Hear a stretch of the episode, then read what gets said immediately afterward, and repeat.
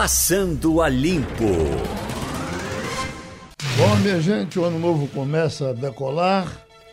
O Passando a Limpo terá hoje Fabiola Góes, Romualdo de Souza e Fernando Castilho.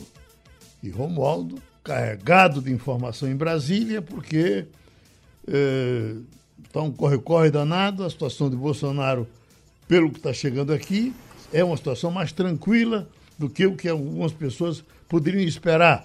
Ele não será operado. Confirma, Romualdo?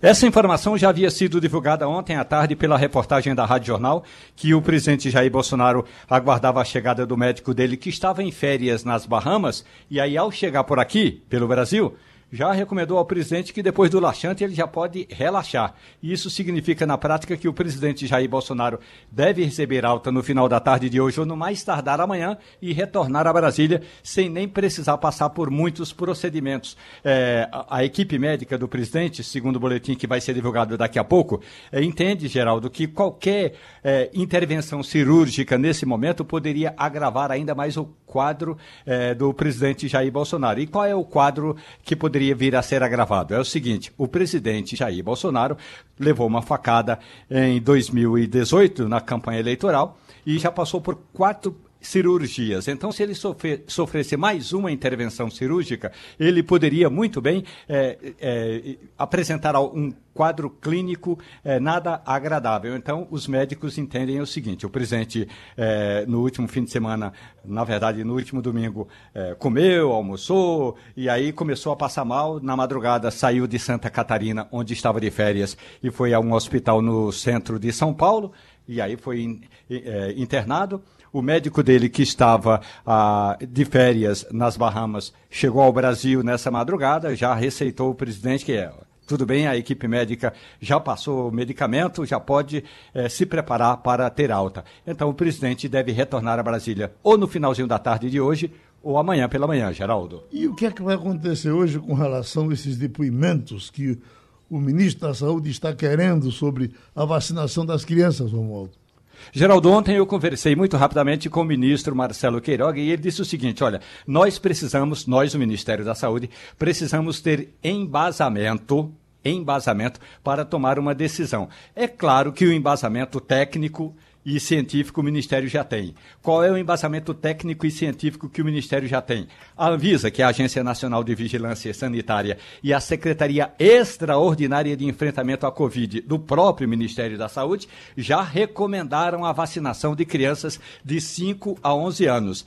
Tanto a Anvisa já divulgou um laudo favorável, como a Secretaria encaminhou esse laudo ao Supremo Tribunal Federal, que está no encalço do Ministério da Saúde. O que vai acontecer hoje, das 10 da manhã a uma da tarde, vai haver esse debate eh, de cientistas com técnicos, com profissionais e alguns especialistas convidados pelo Ministério da Saúde.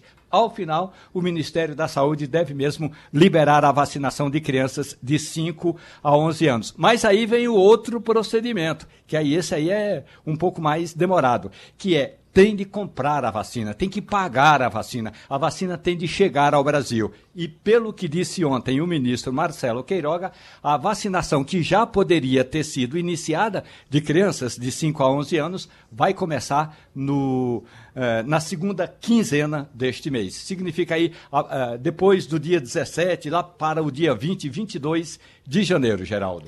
Fernando Castilho, alguém esperava um resultado diferente desse?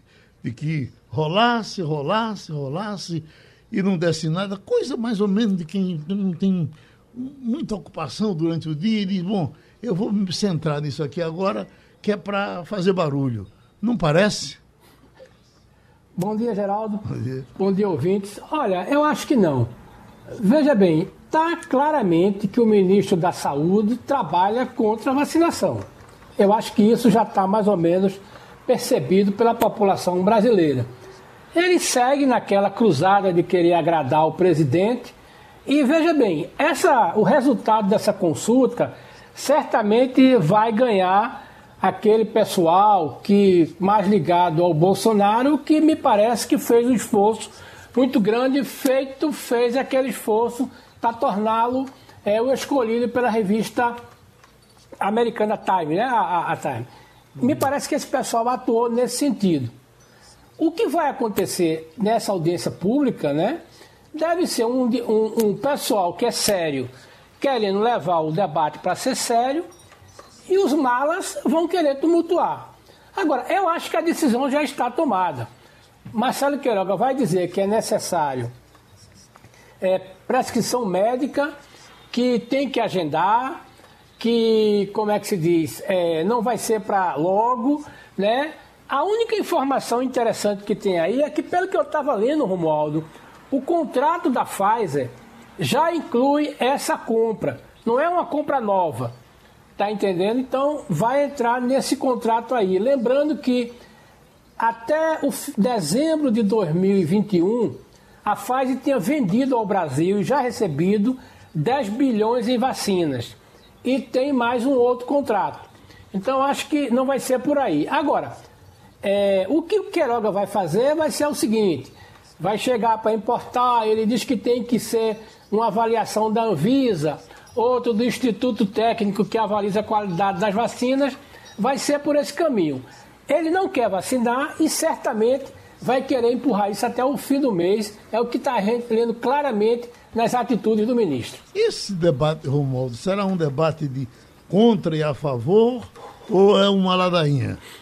Olha, Geraldo, as duas coisas. Tem gente que é contra, tem gente que é a favor e ambas as partes vão apresentar os seus argumentos. O ministro da Saúde, Marcelo Queiroga, convidou alguns especialistas que já se manifestaram contrários à vacinação de crianças de 5 a 11 anos.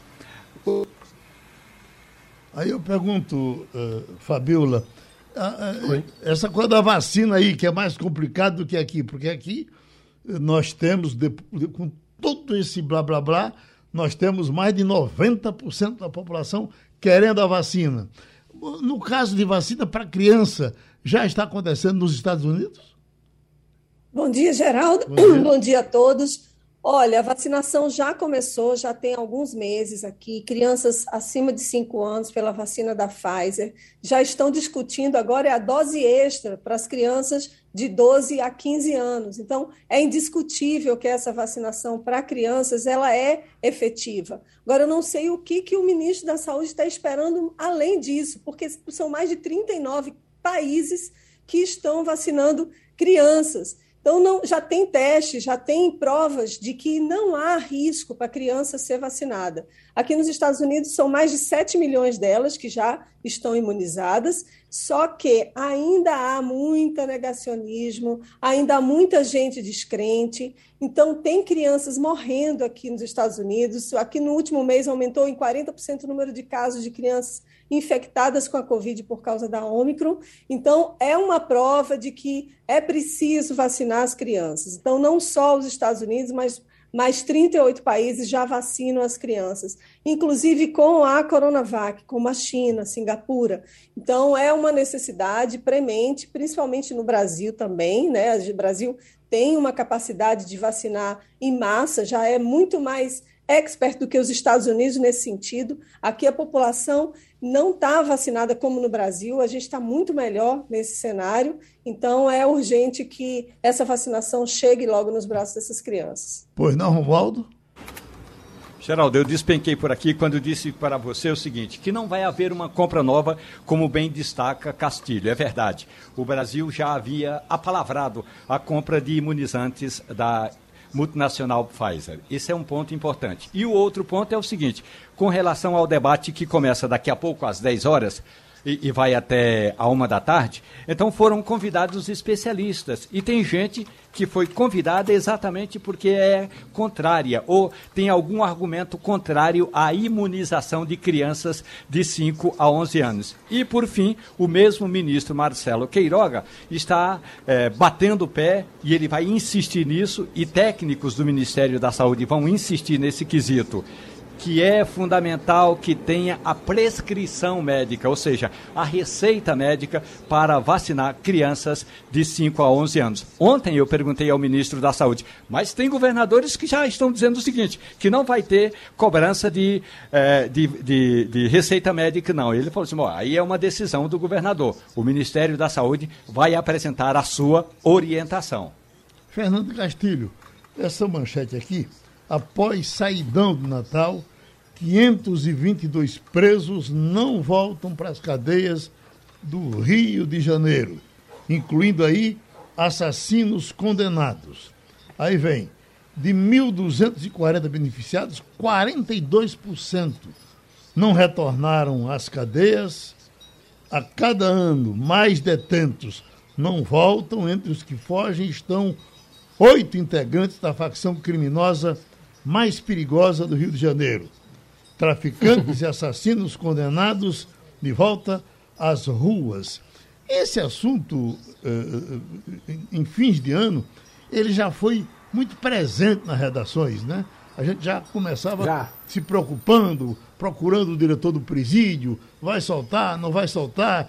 Depois a coisa foi passando, passando. Me parece que nos acostumamos com isso. Nós estamos falando de, do Rio de Janeiro, mas isso certamente aconteceu no Rio, São Paulo, enfim. O que for aparecendo, a gente vai divulgando. é, na proporção que tem no Rio de Janeiro, não. Eu tenho ouvido vários especialistas dizendo o seguinte, que o Rio de Janeiro corre o risco de ser ficar como algumas províncias do México, de serem capturadas por organizações criminosas que convivem com o governo. O México foi um país que conseguiu resolver o problema da corrupção, mas pagou caro por isso, porque é, no, no rastro da corrupção foi talvez o último país que fez isso no século XX, mas pagou caro essa questão do enfrentamento do crime. Normalmente o que acontece é o seguinte: a grande maioria volta. Havia sempre no Brasil uma taxa, pelo que eu, eu li o ano passado, uma informação de 7 a 8%. Agora, o Rio de Janeiro tem uma peculiaridade, né? O Rio de Janeiro tem essa dificuldade porque todo mundo que está preso e que consegue ser beneficiado, de alguma forma está ligado a alguma facção. Então é mais interessante para o cara não voltar e do que voltar para lá e ficar dentro da facção, tendo que trabalhar dentro do presídio para essa facção. Agora, é um fenômeno decorrente da legislação brasileira que acredita que em alguns momentos, se você tiver contato com a sua família, como se já não tivesse durante o ano todo, você se recupera, você pode sair e ser redimido do crime. Não é isso que tem acontecido. As estatísticas mostram que a taxa de retorno é, de, de, de, de, como é que chama, de volta para a prática do crime tem ficado muito alta. Então, o caso do Rio de Janeiro é um, não é um ponto fora da curva, mas ele destoa muito do resto do Brasil. A gente vai ver ainda como é que vai ser nacionalmente. Agora, no caso do Rio, é diferente. É uma questão do, do, do aparelho que está cada vez mais tomando partes do estado do Rio de Janeiro, que é muito ruim. Uhum. Agora, você concorda, Romualdo, que esse assunto foi mais ou menos negligenciado pela imprensa, não é? Geraldo, eu sou do tempo em que jornalista começava é, no rádio ou nos jornais fazendo delegacia de polícia. Então, esse era o primeiro passo. E também sou do tempo em que, antes mesmo da construção é, total do presídio da Papuda aqui em Brasília, a gente era. De, é, quando tinha o saidão, e aí tinha o retornão, que era no primeiro dia útil do ano. Então a gente ficava ali na porta do presídio contando quantos presos retornavam para a cadeia e aí já tinha uma pesquisa quase que científica pronta. E todos esses estudos da imprensa, dos profissionais da área do direito, do pessoal de direitos humanos, do pessoal do serviço social, tudo isso chega ao Conselho Nacional de Justiça, que é quem define essa política penitenciária e a política prisional. Então, o Conselho Nacional de Justiça tem levantamento de que os que ficam em casa, os que não retornam do saidão, não chega a 10%. Os estudos apontam isso. Então, é, 7, 8, 9, no máximo 10%. Então, é um percentual muito pouco em relação aos estudos apresentados pelo Conselho Nacional de Justiça. Então, é, para terminar, tem realmente é, grupos que entendem, Geraldo, que a maioria retorna porque está se é, regenerando. Agora, Fábio Lagóis, uh, o presídio, qualquer presídio brasileiro, e me parece até que não há exceção, o inferno é muito melhor do que esses presídios. Uh, uh, ultimamente tem se falado pouco, mas qualquer reportagem que se faz, quando você joga uma câmera diante de, um, de uma cela dessa, onde você bota aquele, aquele amontoado de pessoas que você enlouquece vendo aquilo. Eu pergunto, uh, os presídios americanos são mais bem, digo confortáveis, mas são mais disciplinados?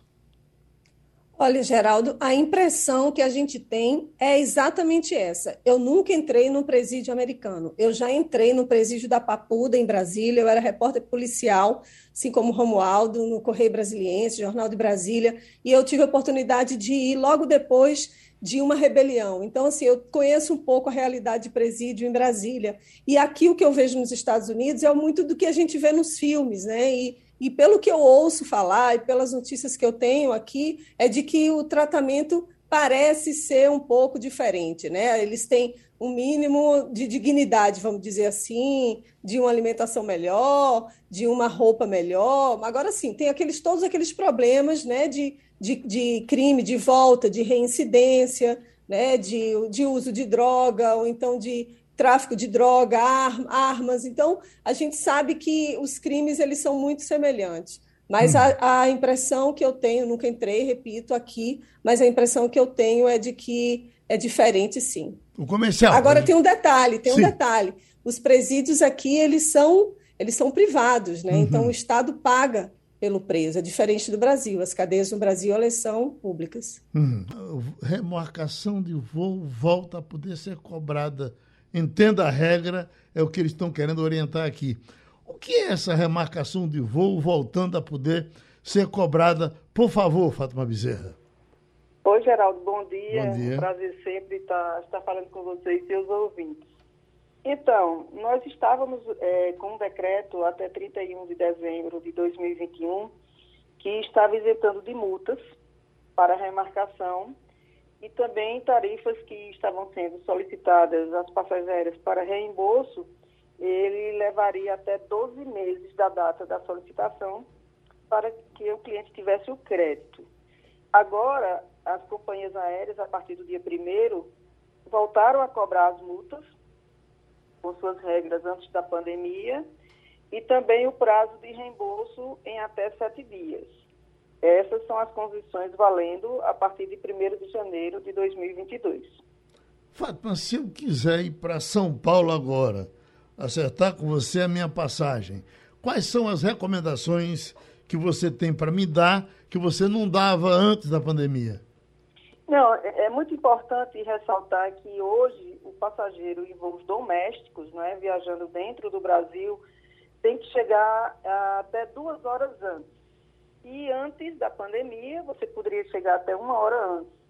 Então, todos os voos hoje, o voo fecha hoje uma hora antes em função da higienização das malas. Né? Então, hoje você tem que chegar com duas horas de antecedência nos voos do, domésticos e quatro horas de antecedência nos voos internacionais. Pronto. Fernando Castilho, vamos entrar na questão dos cruzeiros? Vamos. Doutora Fátima, é, uma coisa que me surpreendeu nesse final de ano, e eu me lembro que essas informações sobre o Cruzeiro não saíram em setembro, acho que se não me engano saiu no dia 21 de novembro a autorização. Qual é o quadro desse mercado hoje? Teve uma demanda muito forte, como a gente está vendo. Ah, os cruzeiros da costa brasileira foram surpreendidos por uma avalanche de pedidos e, naturalmente, todo mundo sabia que podia ser cancelado a qualquer momento, uma vez que as companhias estavam informando isso. É uma coisa que a gente não pode dizer, o cara não está, não foi pego de surpresa. Havia essa possibilidade desde o momento que ele comprava o pacote. É isso mesmo? Teve muita gente procurando, mesmo sabendo que podia ser cancelado? Sim, Castilho, sim. Veja bem, o que ocorre? Se você pegar um, um jornal, os jornais europeus ou dos Estados Unidos, vocês vão ver que também tem é, cruzeiros sendo cancelados, pessoas com, é, testando positivo. Realmente, o protocolo e autorização para os cruzeiros marítimos já, foi, já saiu bem em cima. Se você perguntar, existiu uma pressão? Não, não existiu uma pressão. É um mercado promissor, a demanda muito grande, clientes sem viajar há mais praticamente dois anos e muita gente com crédito para utilizar. Se você verificar o faturamento de uma agência de viagem hoje, vamos dizer que 50% hoje a gente está utilizando créditos anteriores. Agora, nenhum outro segmento tem os protocolos tão completos quanto os do, dos cruzeiros marítimos, adotados pela Anvisa. Então, o passageiro ele vai testado, ele vai com o certificado. Antes de, da pandemia, navio sempre foi uma viagem muito segura, que quem já viajou, vocês já viajaram, vocês sabem, sempre tem que passar álcool gel, lavar sempre as mãos, só entra no restaurante com alguns protocolos. Então é o seguinte, os nossos clientes, eles são orientados. Eu estou com clientes a bordo do MSC Seaside, que estava previsto pa, para atracar ontem às 6 horas da manhã em Salvador, e não pôde atracar. Seguiu para Santos, os clientes só irão desembarcar é, no dia 6, depois de amanhã. Não está faltando comida, a companhia marítima é uma empresa séria, todas elas, a Costa Cruzeiros e a MSC Cruises. Então, assim, todo passageiro que viaja em uma pandemia, mesmo que seja daqui para Petrolina, e você vai de carro daqui para Salgueiro, você pode ter algum problema. Às vezes você não encontra um banheiro aberto, às vezes uma lanchonete aberta, posto de combustível funcionando até tal hora porque teve que demitir. Então, assim, é um, um, um setor do turismo muito afetado. Agora, você perguntar, Fátima, e os, e os shows? O índice, Castilho, de contaminação nesses navios foi de 0,3%. Eu, inclusive, mandei aí para Geraldo uma entrevista da nossa presidente Magda Nassar, da base nacional, relatando todos os, os, os, dados, que eu acho que é importante vocês saberem disso também. Então, existiu uma pressão? Não, existiu uma vontade dos clientes e do setor querendo que retomasse. O comentário de Romualdo hoje foi em cima da questão do transporte coletivo, quando você não tem nenhuma separação, é, é, é, pegou, levou. É, eu, por exemplo, Fátima sabe que eu gosto muito de cruzeiro, é, Exato. especialmente porque é barato. É barato, é bom, é confortável, é, tranquilo, tudo de bom. Ah, ah, eu não teria nenhum receio conta disso. Eu sei que lá dentro o tratamento. Eu achei até estranho ontem aquele amontoado de pessoas ali algumas pessoas reclamando, olha, ficamos sem comer, isso e aquilo. Isso é tão incomum nos navios que eu achei uma coisa meio estranha. Esse negócio que foi ontem mostrado pela televisão. Mas aí vem Romualdo, porque Romualdo estava fazendo uma comparação entre o que é o cruzeiro e o que é pegar o ônibus. Uhum. Fátima Bezerra, bom dia para você. O que Ô, me inquieta é o seguinte: em geral, a gente, nós, os brasileiros, só para ficar por aqui, é, dá muita atenção ao aquilo que está é, na alça de mira da notícia do dia.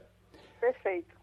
Você me diz assim com segurança que andar de navio hoje, fazer um, um cruzeiro, é uma viagem, é, do ponto de vista do protocolo, segura? Porque recentemente eu andei de avião e a parte segura é só quando você está na fila para fazer é, o check-in ou na fila para é, passar ali no detector de metais. Depois disso, a gente se embaralha, que é uma beleza.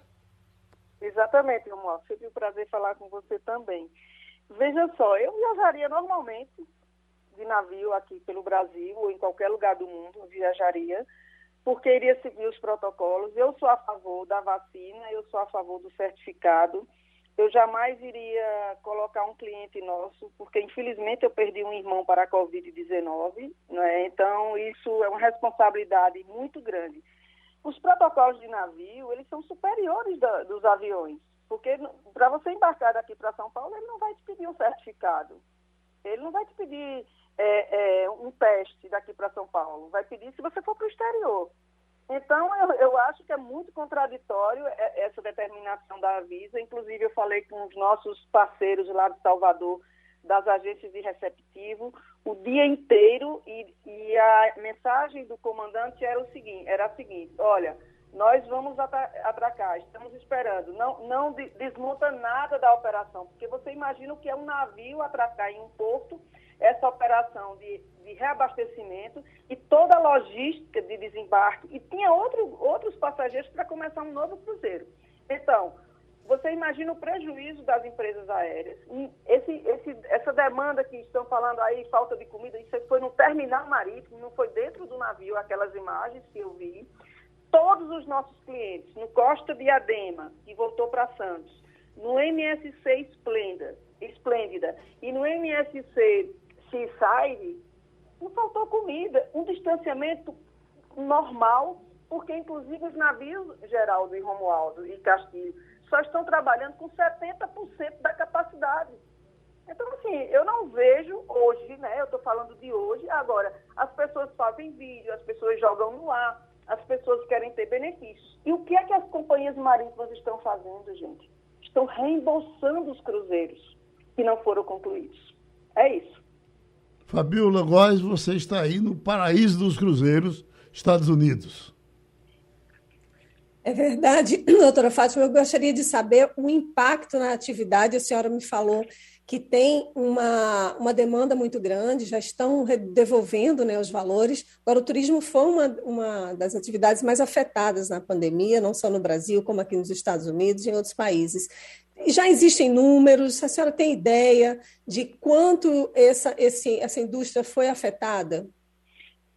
Fabiola, é, seguinte, se você for falar, se for falar exatamente desse momento dos cruzeiros, eles estão suspensos até o dia 21 de janeiro. Não temos números ainda, mas a gente está procurando isso depois para divulgar para a imprensa, não é? Mas nós não temos números. O que nós temos são passageiros é, em pânico, porque é, depoimento deles, vocês podem pegar um passageiro que está desembarcando e, e perguntar, olha, faltou isso, faltou aquilo, vai ter fila? Sim. Brasileiro, ele quer ser o primeiro a ser atendido, eu sou brasileira e eu sei que às vezes as pessoas não têm paciência. Gente, nós estamos vivendo uma pandemia.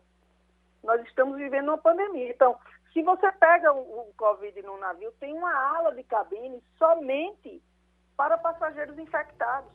Então, você acha que esses protocolos, todos feitos pela própria Visa, nem os resorts têm essa, esse controle com essas exigências. Né? O controle existe sim.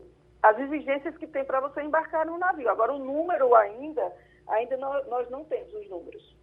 O Fátima, uh, eu vi aqui numa entrevista com a autoridade uh, de turismo, uh, não sei se foi Castilho, se foi Igor Marcial, dizendo que havia conversado com, com outra autoridade e ela havia dito: olha, a crise do turismo acabou. Eu pergunto: acabou? Está pela metade? Está perto de acabar? O que é que você nos diz? Não, não. Eu não sei qual foi a autoridade que, que, que falou, até porque nós não, não nos envolvemos com política. Né? O que a gente quer é desenvolvimento do turismo eu, como vice-presidente de relacionamento institucional da BAB Nacional, e a nossa filosofia é essa, trabalhar, gerar emprego.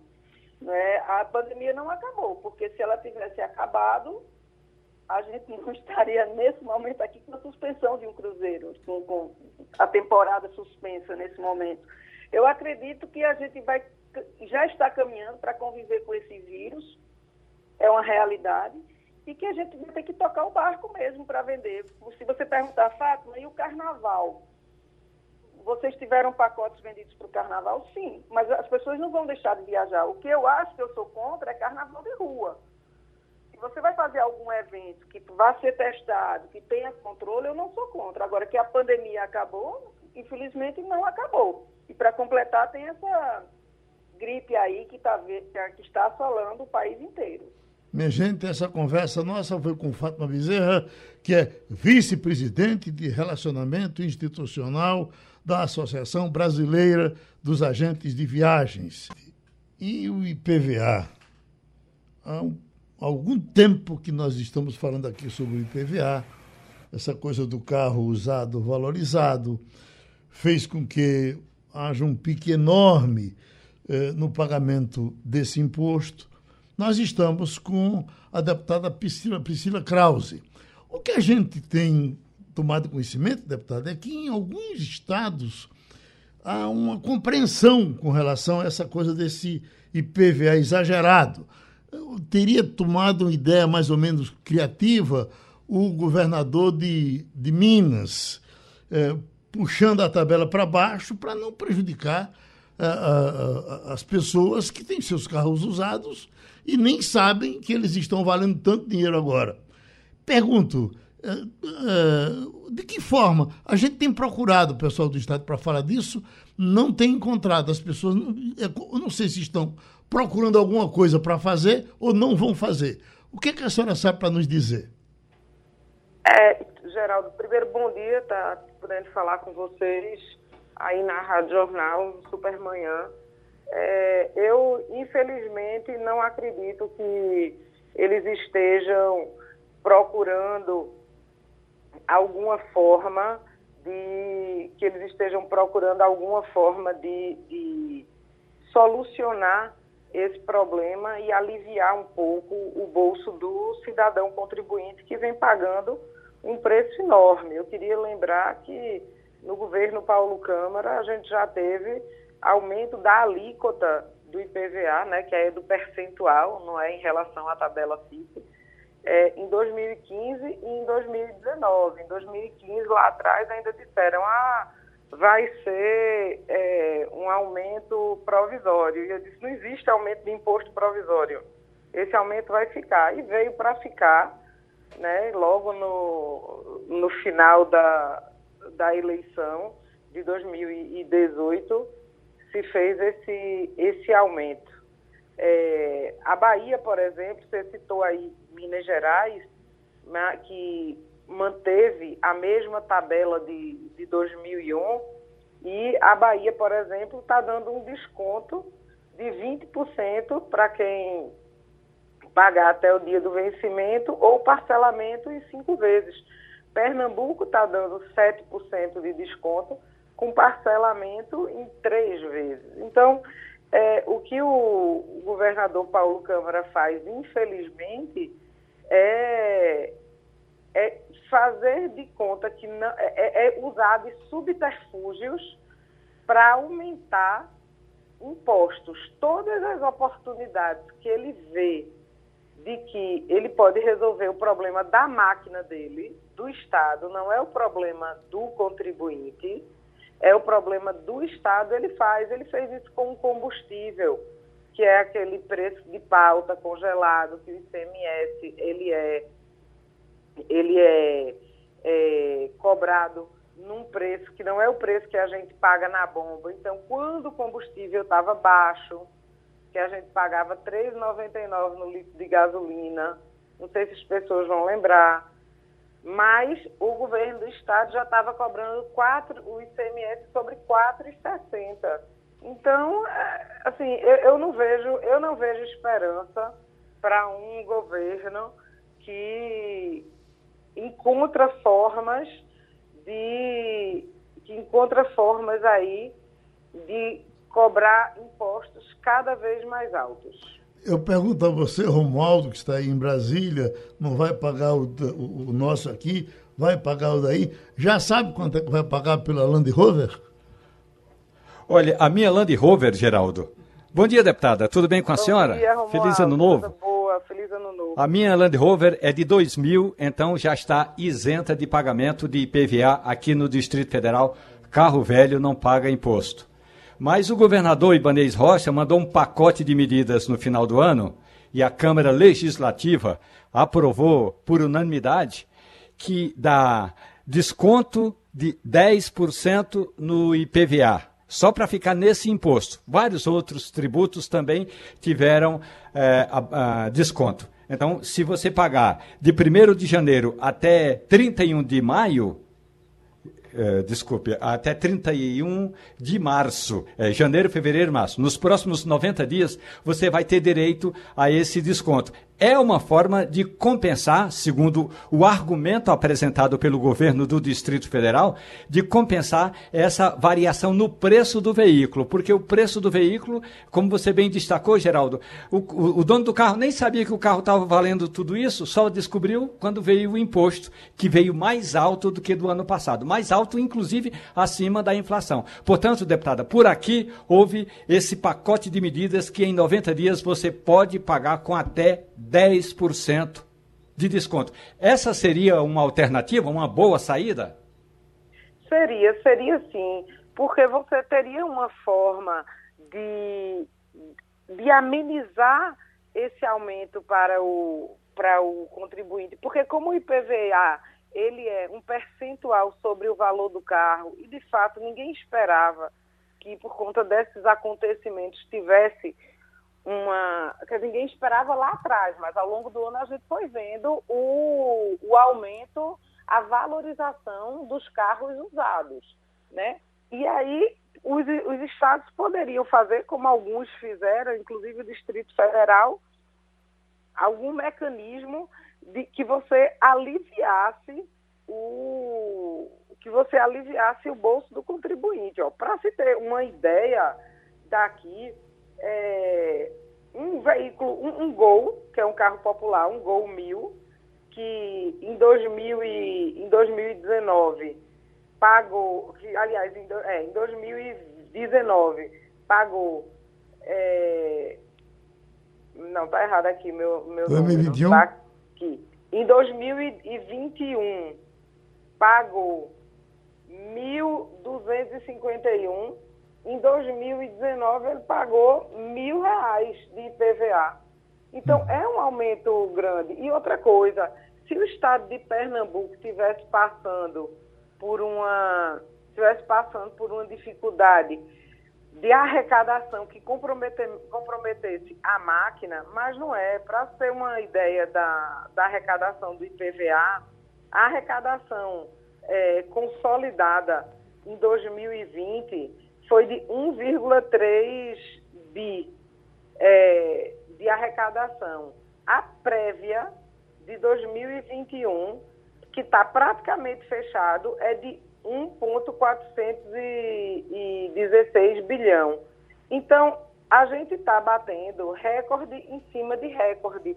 Essa questão dos combustíveis mesmo, do ICMS dos combustíveis, a gente é, teve aí uma arrecadação de centenas de milhões de reais a mais. Agora, no final do ano, a gente teve uma convocação extraordinária para votar a DIFAL, que é a diferença de alíquota entre um, de ICMS entre um estado e outro, é, quando você faz uma, uma transação interestadual, principalmente aquela do e-commerce, na compra da internet, que o governo do estado podia ter criado uma, uma alíquota diferenciada, porque a Constituição prevê essa, esse regime diferenciado para as empresas do Simples, mas não fez. O que é que isso acontece? O que é que isso acarreta? Acarreta num aumento direto de 6% no ICMS que as empresas do Simples em Pernambuco vão pagar a mais. Isso tira a competitividade do Estado.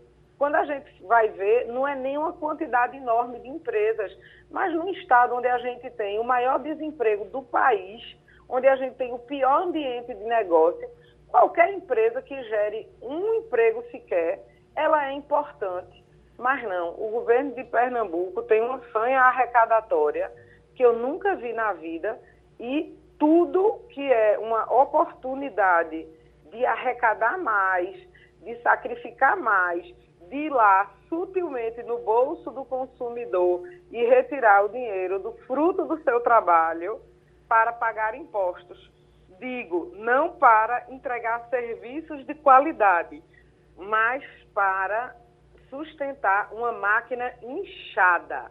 É isso que o governo de Pernambuco faz o tempo inteiro e a gente não aguenta mais, não aguenta mais. Deixa eu perguntar, Fabiola, agora nos Estados Unidos, esse imposto existe aí, Fabiola, do mesmo jeito? Essas, essas preocupações nossas aqui são suas aí também? Olha, existe esse imposto aqui nos Estados Unidos, mas é diferente de como é cobrado no Brasil. Aqui é de acordo com o peso do carro. E é mais ou menos, em média, um carro mais simples, menos pesado, vamos dizer assim, seriam 50 dólares, o que daria uns 300 reais. Então, assim, é bem mais baixo do que no Brasil. Você perguntou sobre Brasília, eu tenho um filho que tem um carro em Brasília, um carro popular de 2017, e o carro dele, o PVA custa 850 reais. Então, assim, a diferença aqui no Brasil e nos Estados Unidos é que nos Estados Unidos as pistas são maravilhosas, você raramente encontra um buraco na pista, né? Então, eu queria aproveitar e perguntar para a deputada Priscila Krause o que, que se ela acha que o motorista que paga esses impostos absurdos no Brasil, são muito altos, ninguém aguenta mais pagar tanto imposto. Se, se, essa indignação dele seria minimizada se esse imposto fosse de fato revertido para o motorista, para que ele sentisse que o imposto dele está sendo pago e que ele está tá recebendo de volta do Estado? Oh, o meu palpite, Fabiola, é que sim. É, eu tiro isso porque um tempo atrás houve uma pesquisa entre os usuários de transporte público. E esses usuários de transporte público, uma parcela deles, evidentemente, é, toparia pagar uma tarifa um pouco mais cara, desde que você tivesse uma, desde que você tivesse um, um serviço de melhor qualidade. Então, eu suponho que, é, que em relação ao IPVA, se nós tivéssemos uma qualidade de via é, melhor né? A gente não tem qualidade de via, em via pedagiada. Se você pegar o pedágio ali do, ali da, do, do Paiva que vai para Porto, aquele pedágio é péssima qualidade da, da via.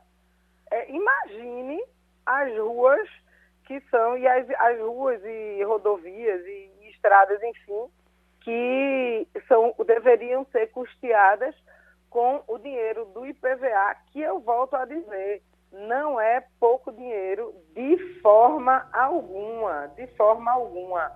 É, o valor consolidado que a gente tem de, de, 2000 e, de 2020 foi de 1,3 bi.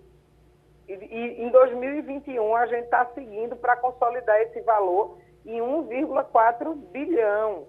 Então é muito, é muito caro. E aí o carro mais velho vai pagar 250 reais mais caro.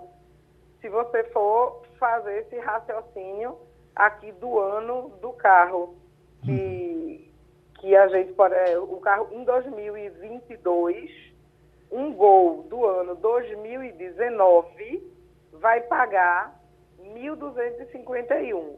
E em 2021, esse gol, 2029, pagou mil reais e oito, mil e oito reais.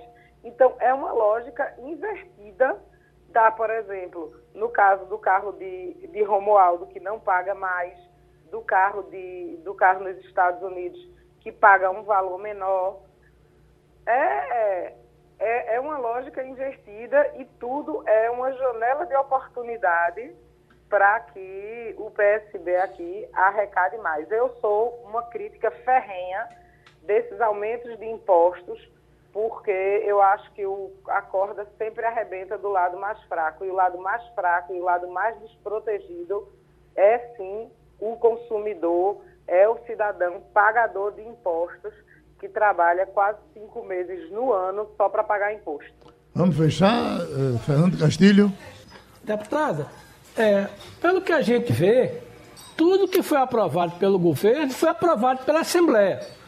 Portanto, não é só a questão do executivo propor. É que parece que tudo passa na Assembleia. Então, por exemplo, eu concordo com a senhora que realmente é muito. O governo não perde a oportunidade de se puder arrecadar a partir das decisões do CONFAS, ele manda para a Assembleia. O problema é que a Assembleia aprova tudo. Então a questão não é só do Executivo, os deputados têm muito, é, total responsabilidade sobre isso. Quando a gente olha a questão do IPVA, é, em média, o, a, os estados podem cobrar de 2% a 4%. Pernambuco está na faixa dos que cobram 3%. Rio de Janeiro, é, São Paulo, 4%. É, Distrito Federal, 3,5%. Está entendendo? É, Minas Gerais cobra 4%. É, mas veja bem, essa questão, os deputados aprovaram isso. Então é aquela história. Não dá para a Assembleia ter uma atitude mais proativa de dizer, olha, vamos ver isso aí, vamos discutir. Veja bem, a Assembleia é um, um poder que não tem problema de orçamento, pode contratar consultoria, tem orçamento para tudo. Agora, o que a gente vê é o seguinte: é uma acomodação da Assembleia. O governo manda e os deputados aprovam tudo. A senhora pode ser um voto diferente, mas eu acho que a gente tem que ver o seguinte: nada do que foi aprovado aí não foi com a anuência dos deputados. Como é que a senhora vê esse comportamento da Assembleia de aprovar tudo que o governo manda? Eu achei a sua, a sua colocação, é, Castilho, uma, uma colocação perfeita, porque a, a Assembleia já virou há muito tempo, e eu sou muito criticada por alguns pares quando digo isso, mas é, a Assembleia virou uma casa homologatória. É verdade que desconto de aumento, desconto imposto, parcelamento é uma iniciativa privativa do governador, mas passa pela votação da Assembleia. A Assembleia, para mim, hoje, ela é uma casa homologatória. Juntando a isso que estamos falando, que ela, infelizmente, não não questiona ou ela não contradiz ou não contraria a decisão do governador, né, e aprova sim os aumentos que, que são necessários. Infelizmente, os aumentos que são propostos, que são necessários não, os aumentos que são propostos, infelizmente, o meu voto e de mais alguns colegas não são votos suficientes para a gente impedir isso. Além de tudo, ainda tem outra coisa, que o governo consegue fazer aumento de portaria. Porque como eu usei a como eu usei o exemplo do combustível, que tem o preço de pauta é, é, para ser cobrado o ICMS, outros produtos têm. Eu estou aqui em mãos com a portaria que fala da Shark, especificamente. E a gente vai ter um aumento da. Eu ainda não consegui calcular o percentual, mas, por exemplo, a, a Shark traseira, que custava o quilo, custava 33 reais, que o ICMS era em cima de 33 reais, vai para 40 reais. A Shark dianteira, ponta de agulha, que era 23 reais, vai para 27 reais. Então, isso por decreto.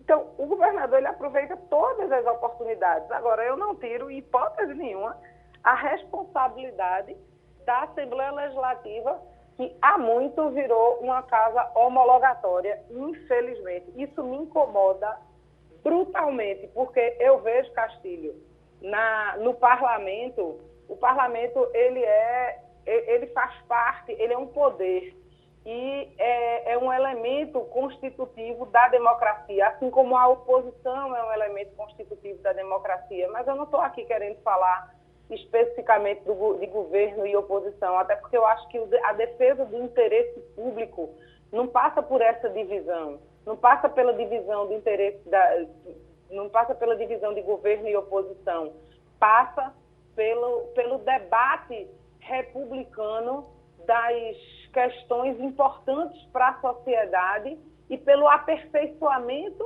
das propostas colocadas na Assembleia, sejam elas de iniciativa privativa do governador, sejam elas de competência legislativa do próprio, do próprio é, deputado. É muito ruim quando uma. Eu, pelo menos, acho ruim quando uma, uma proposição, seja ela de quem for a autoria, sai exatamente como ela entrou. provavelmente foi pouco discutida, provavelmente foi pouco debatida. O bom é quando a gente tem o aprimoramento. E a Casa de Joaquim Nabuco, infelizmente, virou uma casa homologatória do que manda e do que quer o governo do PSB. A gente agradece a participação da deputada Priscila Krause, do Democratas, aqui no Passando a Limpo, capital para capital, Romualdo de Souza em Brasília, com Fabiola Góes em Washington. Fabiola Góes, bom dia para você. Eu estava me organizando aqui porque vi alguns amigos desmontando a, a árvore de Natal e hoje, que o meu pai, Alexandre de Souza, faz 91 anos, ele disse que só vai desmontar a árvore de Natal por uma tradição familiar no dia 6 de janeiro, que é a festa de Reis. Aliás, essa festa de reis é bem comum na América Latina. Eu morei no Chile, morei é, no México, é, sei que também no Peru e na Argentina a tradição é trocar presentes também e, sobretudo, na festa de reis. Como é que é nos Estados Unidos? Troca presente no Natal e destroca no Ano Novo ou ainda tem mais uma chance de trocar agora é, na festa de reis, Fabiola? Romualdo, bom dia. Desculpa, minha voz hoje está falhando. É, o, não vejo essa tradição aqui no dia 6 de janeiro. Essa história de que tem que desarmar a árvore de Natal até o dia 6 né, de janeiro, isso é uma tradição cristã. Aqui tem muitos cristãos nos Estados Unidos e acredito que as famílias americanas também vão seguir essa regra. Agora, trocam-se muito presentes né, no Natal e é um período em que as famílias se confraternizam. Mas eu não sei, eu acho que essa tribo é, é, é diferente aqui nos Estados Unidos. Não tem essa tradição de trocar agora, não. O Fabíola, nós sempre tivemos uma relação importante com os presidentes americanos. E se a gente vai pensar em, Kennedy, nos mais simpáticos, eu já vi pesquisas mostrando que brasileiros aprovavam melhor governo, eh, presidentes americanos do que presidentes brasileiros. E me vem sempre na cabeça Obama, que eu achava uma simpatia, aquela moçada na casa de Obama, ele, Michele e as duas mocinhas. E é, era, parecia um quadro. E isso me dá saudade. Cadê as mocinhas? Michele também eu nunca mais vi. Obama aqui ali aparece agora de cabelo branco. Olha, Geraldo, a Michelle Obama, inclusive, fez uma postagem no Natal, no Ano Novo, se eu não me engano, bem bonita, assim, uma foto bem, vamos dizer, sensual, bem extrovertida, assim, com o presidente, com o ex-presidente Obama, e bombou nas redes sociais. As filhas estão ganhar o mundo, estão estudando em universidades americanas. É um casal que é muito querido aqui nos Estados Unidos, muito adorado. Os Estados Unidos adoram muito os ex-presidentes, tem monumento para ex-presidentes aqui em tudo quanto é canto em Washington, e eu sei que também em alguns outros estados também tem. Então é uma tradição americana. Agora, o Biden, ele, os filhos já são adultos, né? Assim, ele perdeu um filho, perdeu um filho, né? Que por câncer. O Biden ele não tem filhos adolescentes, mas o Biden tem cachorros. Os filhos, assim, os netos, né? São os cachorros que ele que eles mantêm, a família Biden mantém na Casa Branca e são um sucesso. Agora no Natal teve mais um mascote que chegou ali para alegrar os jardins da Casa Branca. Então é, é um pouco diferente. O, o, o Biden é bem mais velho né, do que o Obama. Uhum. Sim, Fabiola. Você falou há pouco uh, esse, esse, uh, uh, a questão do turismo aí, que aqui a gente está tendo um recuo, a coisa parecia que estava entrando mais ou menos normal, e aqui esse problema que está acontecendo com os cruzeiros aqui no Brasil. Aí está acontecendo também, Fabíola? também os cruzeiros também sendo suspensos. Aqui, olha, é uma situação que nunca se viu e é o local no mundo onde há mais casos de Covid. Ontem atingiram mais de um bilhão de casos de Covid. E saiu esse recente, saiu hoje essa informação. Então a gente estava com a média de 500 mil casos por dia. Ontem atingiram um bilhão de casos por dia nos Estados Unidos. É o lugar onde mais tem gente com Covid na história da, da Covid. Então, aqui as pessoas estão testando mais, obviamente, então o, o, vai aparecer mais casos né, positivos. As famílias estão se reunindo mais, porque depois que passou essa onda da Delta, e aí sabe-se que a, a Ômicron não é tão mortal quanto a Delta, apesar de se disseminar mais rapidamente, as pessoas estão se reunindo, então está se proliferando. As aulas vão voltar, já estão voltando agora. Ontem aqui em Washington era para ter começado o início letivo, mas algumas as escolas tiveram que fechar por causa da nevasca. Não sei se vocês viram aí. Ontem aqui a sensação térmica chegou a menos 9 graus aqui em Washington, agora está menos 4 graus, nevou muito. Eu subi aqui no terraço do, do, meu prédio, mais de 15 centímetros de neve. É um, e, então, assim, voos foram cancelados por causa da nevasca, mas também por causa da Covid. Os tripulantes estão pegando Covid. Então, quando um apresenta, e aí a companhia é obrigada a isolar todos os outros que estavam com esse tripulante. Então, mais de 3 mil voos foram cancelados no final de semana. No mundo inteiro está cancelando voo por causa disso, porque tem muita gente com Covid. Em Nova York, bombeiros, mais de 20% dos bombeiros pegaram Covid, policiais também. Então, a situação aqui para o turismo está muito ruim. Vários eventos foram cancelados em Nova York, aqui em Washington também. As universidades, a minha, por exemplo, tinha anunciado volta presencial as aulas agora no dia 12 de janeiro, já disse que não vai voltar presencialmente, só em fevereiro, possivelmente. Então, as aulas serão online e quem voltar vai ter que fazer teste de Covid